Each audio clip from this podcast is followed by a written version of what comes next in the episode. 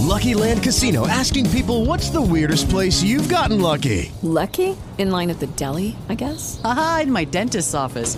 More than once, actually. Do I have to say? Yes, you do. In the car before my kids' PTA meeting. Really? Yes. Excuse me, what's the weirdest place you've gotten lucky? I never win and tell. Well, there you have it. You can get lucky anywhere playing at LuckyLandSlots.com. Play for free right now. Are you feeling lucky? No purchase necessary. Void where prohibited by law. 18 plus. Terms and conditions apply. See website for details.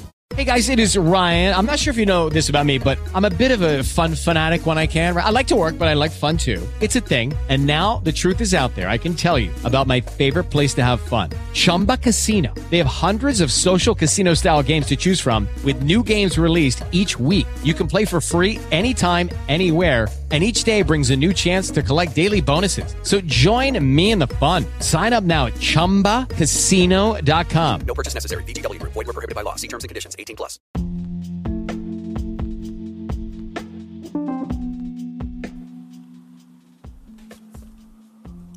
Hola, bienvenidos a lo que va 51. En este episodio vamos a hablar de la reencarnación. Y vamos a hablar sobre un caso, uno de los más famosos de la historia de este inquietante y a la vez prometedor fenómeno. Como sabéis, la reencarnación se podría decir que son vivencias, sueños, sensaciones, recuerdos sobre vidas pasadas de otra persona. Hay casos documentados de gente que recuerda un lugar exactamente como si viviera ahí, que está a miles de kilómetros de su casa. Hay gente que recuerda, por ejemplo, una aldea de África donde vivía con su familia y cuando va ahí sabe exactamente dónde está todo. Incluso reconoce a tíos y familiares. Son casos de reencarnación, como si alguna persona que hubiera muerto, como si el alma de alguna persona se incrustara en otra a miles de kilómetros, sin tener nada que ver. Hay científicos que creen en la reencarnación, hay científicos que creen que no. Pero hay casos que para mí no dejan lugar a dudas. Hay casos que no pueden ser un fraude. Hay casos como el de las hermanas Pollock que para mí demuestran que de alguna manera algún tipo de reencarnación puede existir entre los humanos. Era mediodía, era 5 de mayo de 1957, un domingo como cualquier otro. La familia Pollock se dirigía a la tradicional misa que se celebraba en la iglesia de Exham, un antiguo pueblo inglés. Los padres John y Florence habían quedado atrás. No habían resistido al paso ansioso de sus hijas, Joanna de 11 años y Jacqueline de 6. Las chicas querían asegurarse un lugar privilegiado en la ceremonia. Pese a eso, ese mediodía nunca llegaron a misa. A pocas manzanas de la iglesia, una imprudencia lo impidió. Iban tan rápido por la calle que no pudieron ver un automóvil que estaba a punto de cruzar la calle. Los embistió ambas y en el acto, tanto Joanna como Jacqueline murieron sobre el asfalto. Los padres, después de eso, vivieron uno de los el año más triste de sus vidas. Estaban destrozados. Pero la única forma de superar eso era volver a formar una familia. Y el destino les daría una sorpresa. Al año siguiente, Florence había quedado embarazada. No de uno, sino de dos. Y dos niñas, y gemelas. El 4 de octubre de 1958, pasado los nueve meses de embarazo, ese día nació Gillian, y pocos minutos después Jennifer. La alegría dio paso a la sorpresa cuando sus padres comenzaron a observar en detenimiento las dos criaturas. Eran idénticas.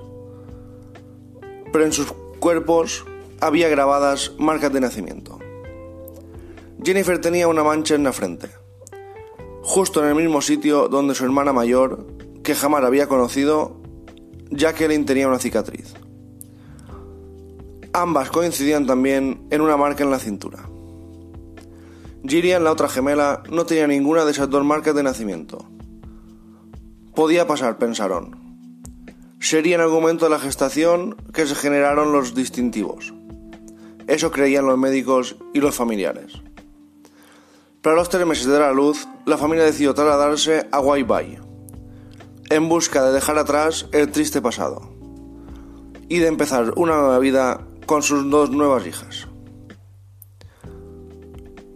Todo empezó con dos años, cuando las niñas habían adquirido ya un lenguaje rudimentario.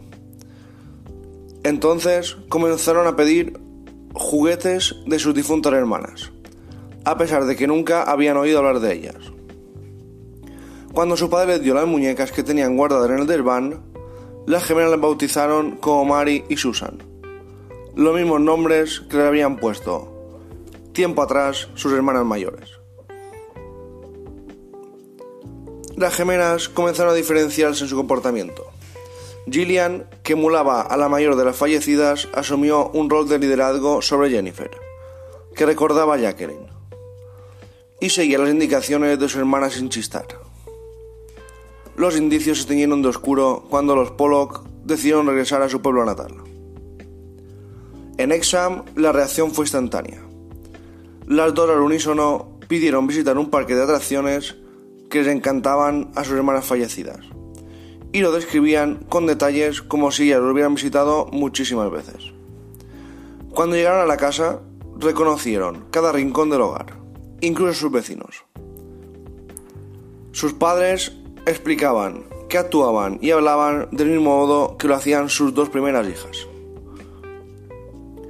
Cuando ya no se podía mirar para otro lado y fingir que lo que pasaba era normal, el caso llegó al doctor Ian Stevenson, un, psicólogo que focalizó su carrera en el estudio de los casos de reencarnación. Las gemelas Pollock aparecen en su libro, Los niños que recuerdan vidas anteriores. Stevenson decía que prefería trabajar con niños porque los adultos reencarnados eran más propensos a estar influenciados por factores externos. Los niños, en cambio, actuaban con espontaneidad y nada los condicionaba. Los padres creo que nunca entendieron el fenómeno, la magnitud. Con apenas cuatro años, las niñas les temían a los coches que circulaban, sobre todo los que se parecían a los que tuvieron accidente. Tenían miedo a cruzar la calle y gritaban, el coche viene a buscarnos.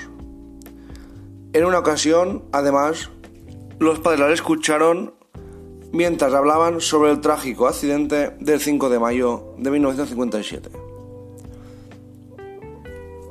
No quiero que me vuelva a pasar. Fue horrible. Mis manos estaban llenas de sangre, igual que mi nariz y mi boca. No podía respirar, le dijo Jennifer a su hermana. No me lo recuerdes, respondió Gillian. Parecías un monstruo y algo rojo salió de tu cabeza. Una vez cumplidos los cinco años, sus vidas dejaron de estar atadas a las de sus hermanas muertas.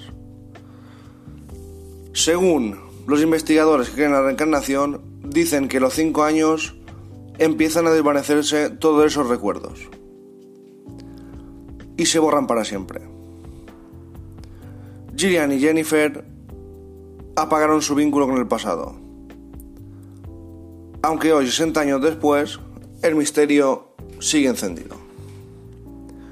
¿Qué ocurrió con las hermanas Pollock?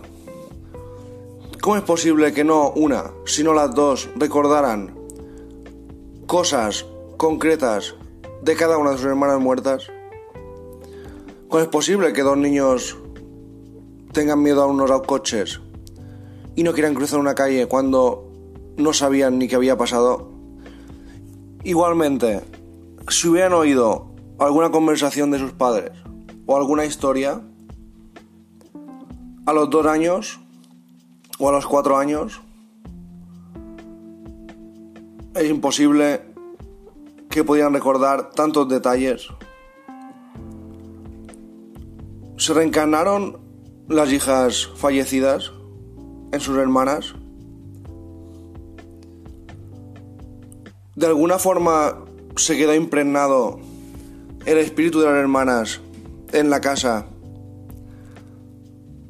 y de alguna manera hablaban y actuaban a través de las hermanas, las nuevas hermanas, por así decirlo?